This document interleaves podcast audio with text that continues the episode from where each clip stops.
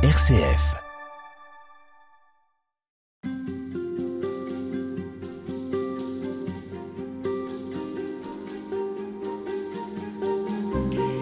Il y a un risque à considérer le carême comme un temps d'effort, de privation, de mortification même, pour mériter ce qui va nous être donné avec la résurrection du Christ à Pâques, c'est-à-dire la vie. Or, il n'y a rien à mériter puisque tout est donné. Peut-être que s'il y a un effort à fournir pendant le carême, c'est celui d'arrêter de résister et d'accepter d'entrer en dialogue avec celui qui nous veut pleinement vivants. Ce dialogue est une des formes de la prière qui est elle-même un des piliers du carême, avec le jeûne et le partage. Nous allons euh, évoquer ce dialogue dans lequel finalement il faut apprendre à se laisser faire avec vous, euh, frère Jocose. Bonjour. Bonjour. Nous allons parler prière en ce temps de carême. Euh, vous êtes religieux capucin. Vous vivez dans les environs de Lyon en communauté. Alors peut-être pour éclairer un peu nos auditeurs, qu'est-ce que c'est qu'un capucin? Alors un capucin, nous sommes faisons partie de la famille franciscaine, nous sommes des franciscains qui ont été euh, réformés. Donc euh, c'est un mouvement de, réforme qui a eu lieu donc au XVIe siècle, au moment où naissaient les protestants. Donc il y avait au moment de la Renaissance beaucoup de, réformes nécessaires, et donc les Capucins sont donc un mouvement qui, qui est né à ce moment-là. Donc vous faites partie de la grande famille franciscaine et bien sûr la spiritualité qui vous anime et qui vous guide, c'est celle de Saint François d'Assise. Voilà. C'est dans cette perspective qu'on va parler de la prière donc euh, avec vous, frère euh, Jo Cause. Euh, tout d'abord, j'aimerais que vous nous disiez comment vous vous vivez ce temps de carême. Qu'est-ce que ça représente pour vous? Peux dire que pour moi, chaque année, c'est un des grands moments de l'année parce que euh, c'est l'occasion un peu de se, de se remettre euh, euh, voilà, face à, à, cette fête de Pâques qui se profile dans 40 jours.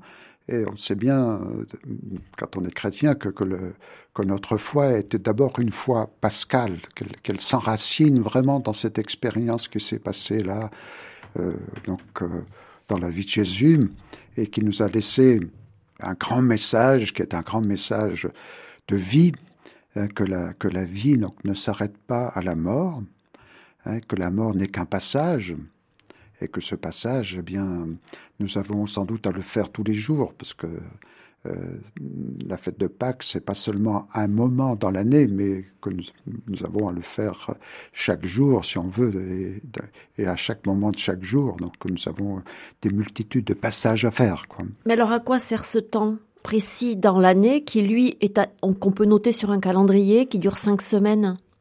Oui. Ça, nous sommes souvent pris par nos activités, par, euh, les routines, par le travail, par euh, des passions qu'on a ou des, projets qu'on mène. Et euh, voilà, la tentation, c'est quelquefois d'oublier qui nous sommes des, êtres créés, voulus, aimés par Dieu et en route vers cette expérience de la rencontre de Dieu. Quoi. Et donc, euh, il me semble que ce temps de carême, c'est l'occasion de se recentrer, de se redire quel est euh, le sens de mon existence et vers où je vais, quoi. Quel sens prend tout ce que je peux engager chaque jour. Donc, et je pense que c'est important un peu de, se remettre en phase avec euh, ce, message, qui est le message même de Pâques. Comme. Alors je disais dans l'introduction de cette euh, euh, série d'entretiens, frère Jo, que on a souvent et on continue parfois d'envisager le carême sous la forme de privation, de mortification, d'effort un peu à la force du poignet. Ça en fait partie ou ça c'est une vision un peu désuète et dépassée du carême? Euh, je ne dirais pas que c'est une forme désuète. Euh, nous avons un corps. Hein. Et donc, euh, c'est avec tout notre être que nous avons à nous préparer à la fête de Pâques. Mais voilà, l'Évangile nous parle de, jeûne, les disciples où Jésus jeûnait.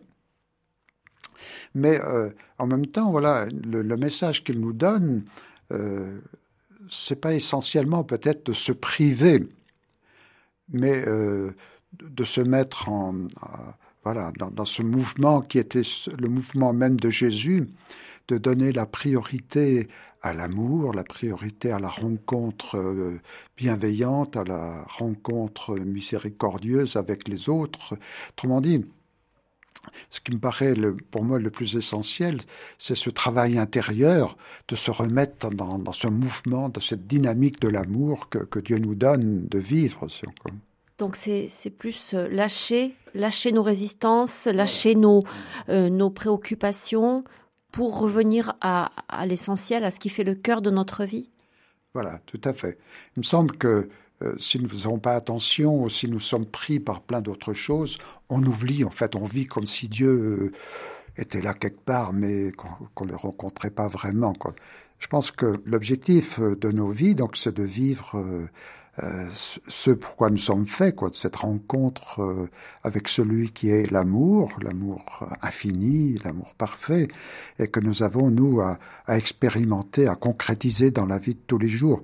Et je pense que c'est un travail de conversion, autrement dit. Quoi. Et le travail de conversion, c'est chaque jour.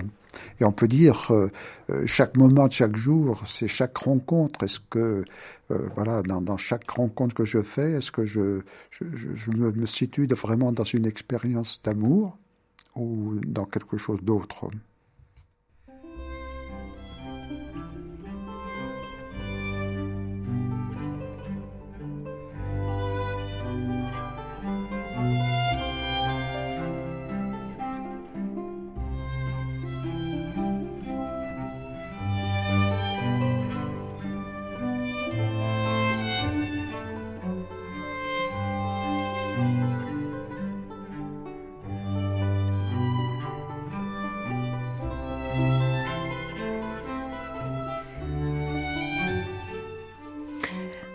Cette euh, mise en présence, euh, remettre Dieu au cœur de nos vies, euh, ça passe donc par la prière Tout à fait. Et, la prière quotidienne, je dirais, et même la, je peux, dire, la prière continuelle. Hein, Dans le meilleur des cas. Dans le meilleur des cas, oui. Parce que la prière, c'est pas quelque chose qu'on a à faire. Hein, c'est une manière d'être. C'est-à-dire que euh, du matin au soir, euh, nous sommes faits pour euh, nous mettre en présence de Dieu, d'accueillir cette vie qui nous est donnée, accueillir cet amour qui nous est donné, et à notre tour de le redonner autour de nous. Et je pense que la prière, ou les temps que, que l'on peut prendre pour la prière, qui manifeste un peu donc ce, ce, choix de vivre en communion, en présence de Jésus, présence de, son Père ou de l'Esprit. Voilà, ces temps de prière sont pour nous des temps privilégiés, donc de, cœur à cœur. On peut se dire, voilà, ben, ma vie, je la reçois, je, je le reçois dans l'action de grâce.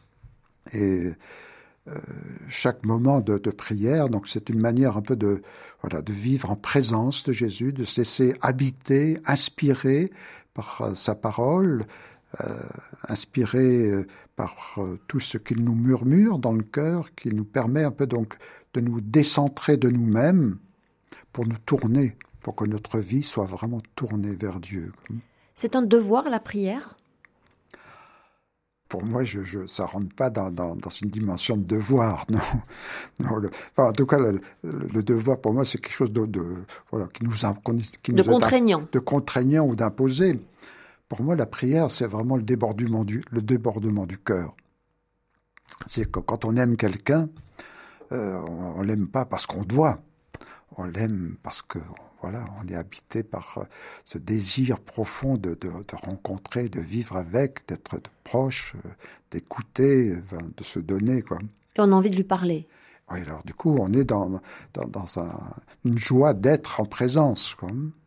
Donc euh, cette joie d'être en présence, elle passe par euh, un dialogue qui, on va le voir tout au long de ces entretiens, ne passe pas toujours, je disais lui parler, mais pas toujours par des mots d'ailleurs. Non. C'est une disponibilité, la prière? Alors oui, euh, je pense que c'est une disponibilité totale, parce que si on a le cœur ou l'esprit encombré de 36 000 soucis, et voilà, ou, ou, ou l'imagination qui, qui s'affole, bon, évidemment, on n'est pas dans la rencontre. Je pense que c'est, c'est comme dans l'écoute. Hein, quand on écoute quelqu'un, il faut faire silence en soi. Et je pense que dans la prière, c'est important de faire silence pour se mettre devant. Et il n'y a pas besoin de mots, effectivement. On peut avoir des mots, mais euh, la, présence, la présence amoureuse suffit pour voilà vivre cette, avec intensité cette, cette, relation qui, qui est d'abord une relation d'amour, une relation de bienveillance, une relation de compréhension. Et il me semble que il y a plusieurs formes de prière, bien sûr. Nous, dans notre communauté, on, assure la, prière de l'office euh, avec les psaumes et tout, ce qui nous est proposé par l'Église. Mais voilà, quand, je pense particulièrement à la prière du cœur, la prière personnelle, c'est la prière silencieuse, la prière d'oraison qu'on a chaque matin. Et voilà, ou pendant une heure à peu près. Donc voilà, on est en cœur à cœur avec Jésus. Enfin, moi, là où j'en suis aujourd'hui, en tout cas, j'utilise peu de mots. Est-ce que ça veut dire une forme de passivité, une présence passive? Euh, je dirais pas le mot passif. Pour moi, c'est c'est pas c'est pas le mot que je dirais en tout cas. Voilà. C'est-à-dire que c'est quand on dit pas de mots, ça veut pas dire qu'on est passif. C'est-à-dire qu'on est vraiment présent, présent et voilà dans, un langage qui n'a pas besoin de mots. Et par exemple, dans, dans, dans, la proposition franciscaine, il y a, il y a cette euh, tradition de la prière du Saint Nom de Jésus. Voilà, on se met en présence de Jésus et on, répète un peu son nom avec euh, voilà tranquillité, avec euh, cette paix intérieure et qui, nous met en présence. Et voilà, je pense que c'est quelque chose donc de tout à fait tout simple en fait, hein, mais qui en même temps voilà, nous met dans, la réalité vraie de notre vie.